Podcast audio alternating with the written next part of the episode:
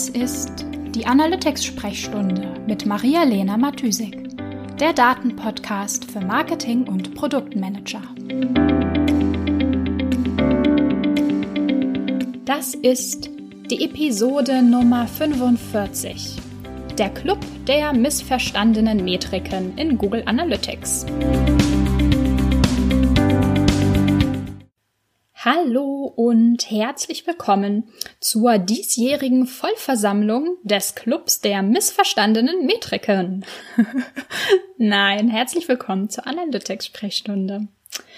Ähm, puh, ich konnte mich gar nicht entscheiden, welche Metriken ich in diesen Club aufnehmen sollte. Äh, der, der Unterschied zwischen welche Metriken werden eigentlich falsch interpretiert und welche Konzepte ähm, werden in Google Analytics einfach, sag ich mal, falsch verwendet oder falsch implementiert. Das ist natürlich irgendwie ein fließender Übergang. Aber ich habe mich mal an einer Liste versucht und diese Liste folgt nun. Erstens, die Average Time on Page oder die Verweildauer.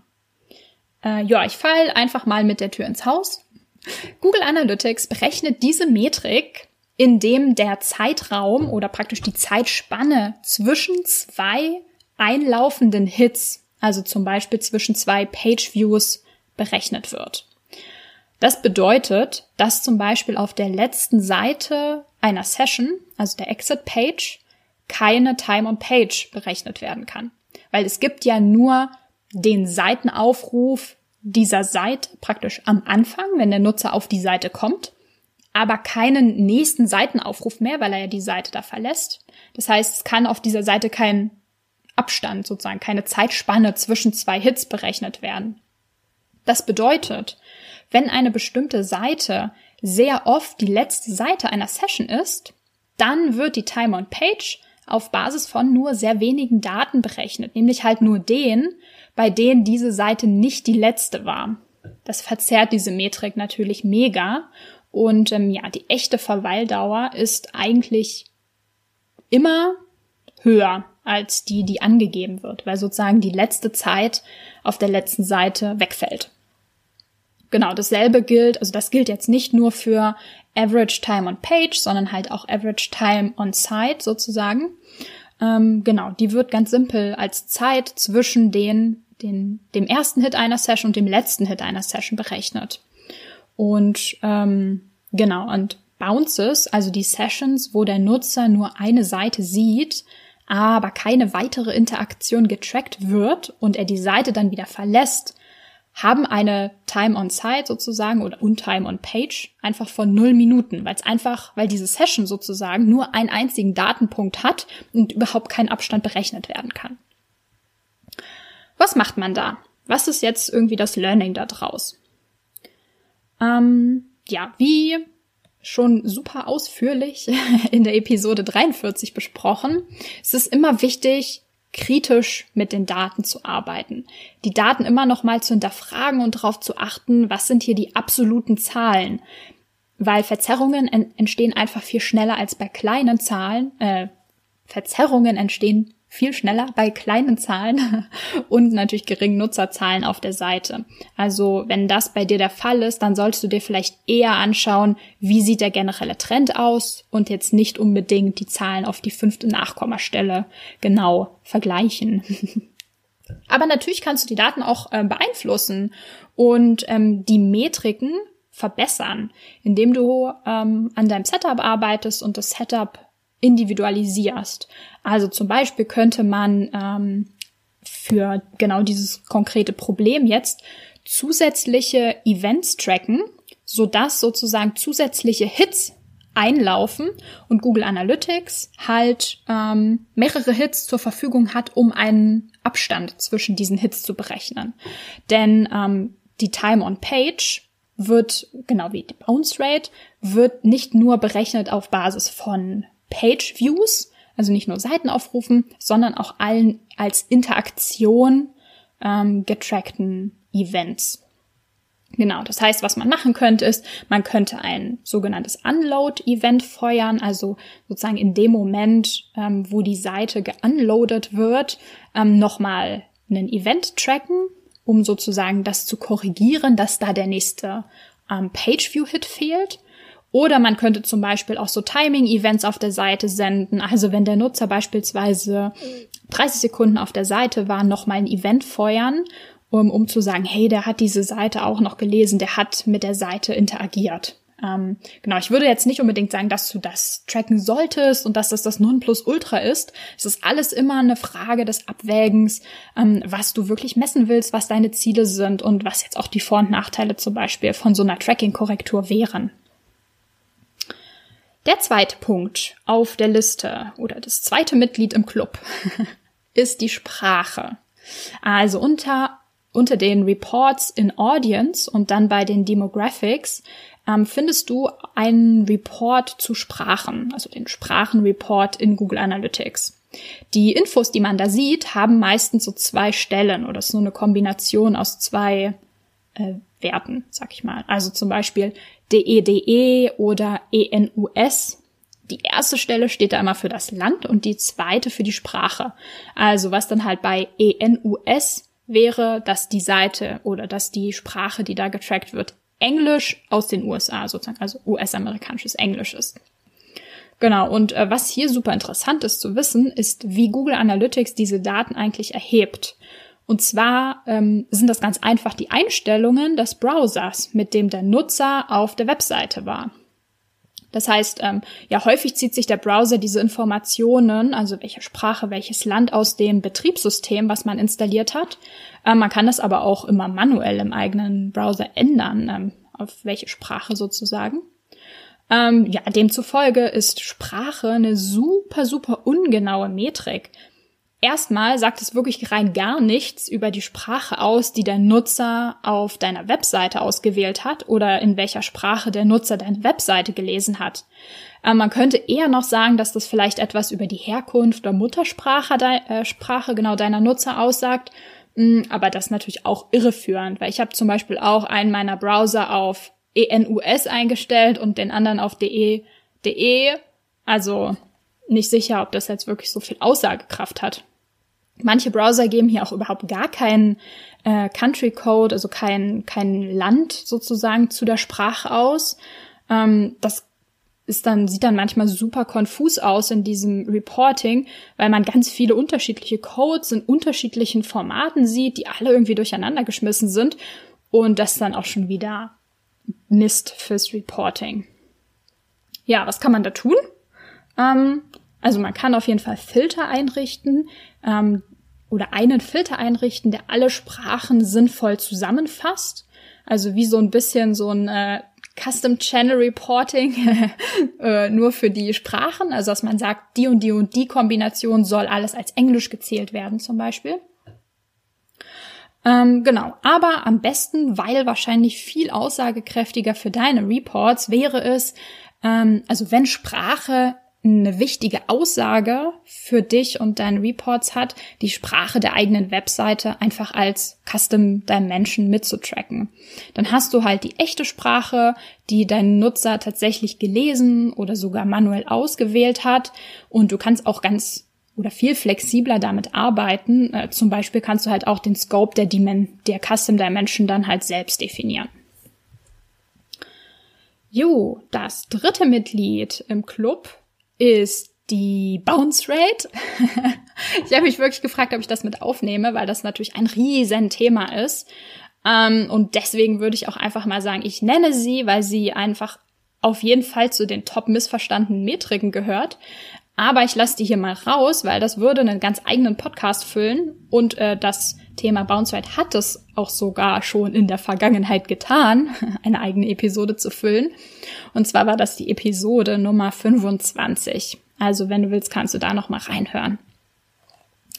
Der vierte Punkt, der vierte, das vierte Mitglied auf der Liste äh, ist die Metrik der Nutzer. Und zwar ist es immer, immer wieder wichtig, sich vor Augen zu führen, dass ein Nutzer in Google Analytics wirklich als Cookie definiert ist.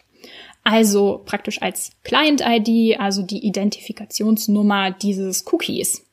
Das bedeutet, dass ein Nutzer in Google Analytics immer nur, sag ich mal, ein Browser bedeutet.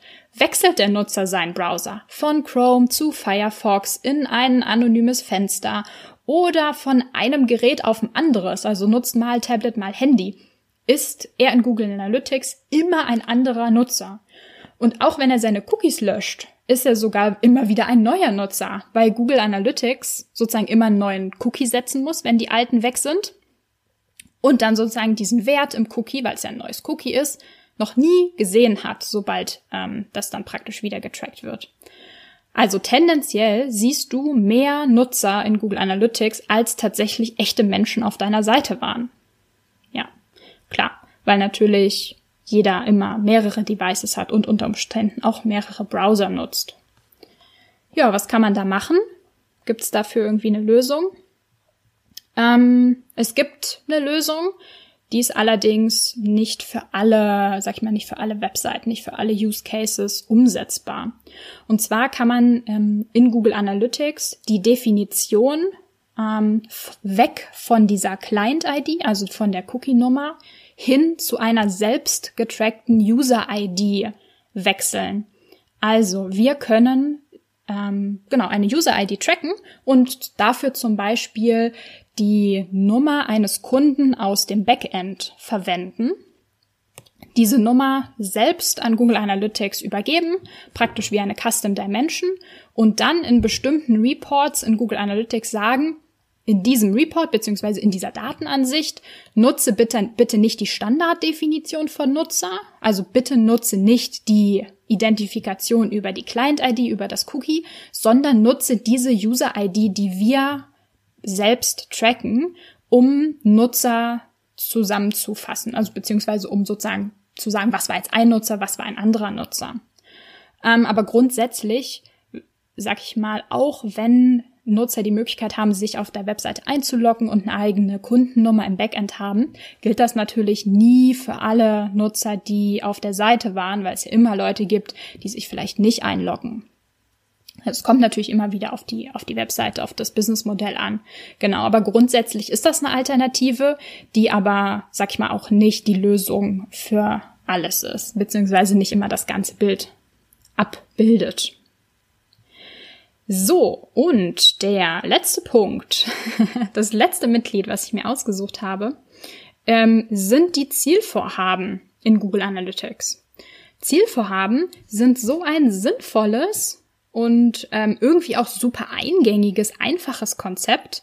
Man kann einfach äh, in den Admin-Einstellungen definieren, was ein Goal, also praktisch was ein Ziel sein soll und ähm, sieht dann die Anzahl der Ziele, also wie oft ein Nutzer ein Ziel erfüllt hat, äh, zum Beispiel im Akquisitionsreport oder in den Conversion Reports. Das ist übelst cool und ist einfach zu handhaben. Trotzdem gibt es da immer wieder ganz wesentliche Missverständnisse, was ein Zielvorhaben ist oder um die Zielvorhaben herum. Ähm, ja, in die viele immer wieder reintappen und wegen äh, der ich mir auch selbst schon öfter mal das Hirn verknotet habe. Genau, und zwar sind das so, sag ich mal, zwei Punkte, die da die Verwirrung stiften. Und zwar sind Zielvorhaben kein Hit oder kein eigener Datenpunkt. Das heißt, wenn du da irgendwie Tracking-Fehler siehst oder denkst, okay, das, das stimmt aber nicht so genau die, die Höhe der, der getrackten Zielvorhaben oder der ausgewiesenen Zielvorhaben stimmt hier nicht, dann liegt das definitiv nicht an einem Tracking-Fehler in dem Sinne, weil das Ziel sozusagen nicht getrackt wird. Das ist kein eigener Datenpunkt, erhoben wird. Zielvorhaben sind immer nur das Markieren einer Session als diese Session war erfolgreich. Was natürlich passieren kann, ist, dass die Regel, wann eine Session als Erfolg markiert werden soll, nicht so ganz korrekt hinterlegt wurde. Das heißt, ähm, ja, dass einfach die Definition ungenau ist und dass die Session dann auch nicht korrekt gelabelt wurde.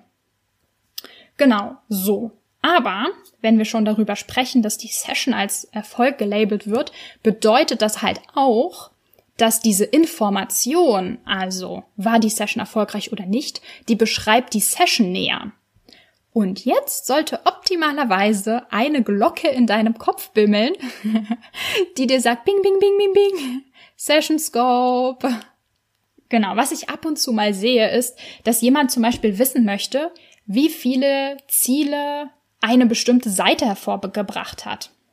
Also zum Beispiel, wie viele Newsletter-Sign-ups sind über einen bestimmten Blogartikel zustande gekommen. So. Hier darf man aber nicht so etwas machen wie irgendwie Zielvorhaben pro Seite oder irgendwie sowas reporten, denn Zielvorhaben bedeutet eigentlich, das ist die Anzahl der erfolgreichen Sessions und das halt in Bezug zu einem Blogartikel zu stellen, was ja nur ein Seitenaufruf ist, also Hit-basiert, macht inhaltlich einfach keinen Sinn. Was macht man da? An vielen Stellen macht es mehr Sinn, sich sozusagen auf Events oder Ereignisse in einer ähm, Analyse zu beziehen. Da solltest du einfach mal schauen, wie du deine Zielvorhaben definiert hast oder wie die definiert sind. Wenn die sowieso schon auf Ereignissen beruhen, dann ist das wirklich gar kein Problem. Dann kannst du einfach abwägen, je nach Report, ob eine hitbasierte Metrik, also das Event, die Anzahl der uniken Events oder halt eine session-basierte Metrik, zum Beispiel die Anzahl der Zielvorhaben, da besser passt. Und äh, wenn du noch keine Events trackst momentan, dann solltest du vielleicht mal drüber nachdenken, ob dir das nicht vielleicht helfen würde im Reporting. So, und einen allerletzten Punkt habe ich doch noch. Und zwar ist das der Direct Traffic. Allerdings habe ich mir auch aufgeschrieben, dass ich den hier auch rauslassen möchte, weil es dafür nämlich auch schon eine eigene Episode gibt ähm, wie, wie genau, also genau wie das Thema äh, Bounce Rate. Und zwar war das die Folge oder die Episode Nummer 18. Ja, so, also grundsätzlich kannst du dir merken, ähm, es gibt getrackte und berechnete Metriken. Und Fehler im, also es gibt Fehler im Tracking, also wirklich in der Erhebung der Daten. Und es gibt auch Fehler in Anführungszeichen in der Berechnung, Wobei diese Fehler, wenn die an der Berechnung liegen, natürlich nicht an der Berechnung selbst liegen, weil Google Analytics berechnet die halt einfach so, wie es definiert ist, sondern es ist meistens so ein Unwissen darüber, was genau die dahinterliegenden Definitionen von dieser Metrikberechnung sind. Zum Beispiel bei der Bounce Rate oder bei der Average Time on Page. Ja, gut. Ähm, hiermit schließe ich die Vollversammlung des Clubs der falsch interpretierten Metriken. Wenn du denkst, es sollte noch eine weitere Metrik in den Club aufgenommen werden, dann darfst du gern einen Mitgliedsantrag über meine Webseite oder über LinkedIn einreichen. Ja, und äh, ich hoffe, wir hören uns nächste Woche wieder. Bis dahin, ciao, ciao. Die Shownotes findest du wie immer unter analyticsfreak.com slash podcast. Ich würde mich außerdem mega über Feedback jeder Art freuen. Also schreib mir gern eine Mail an maria at analyticsfreak.com oder über meine Social Media Kanäle.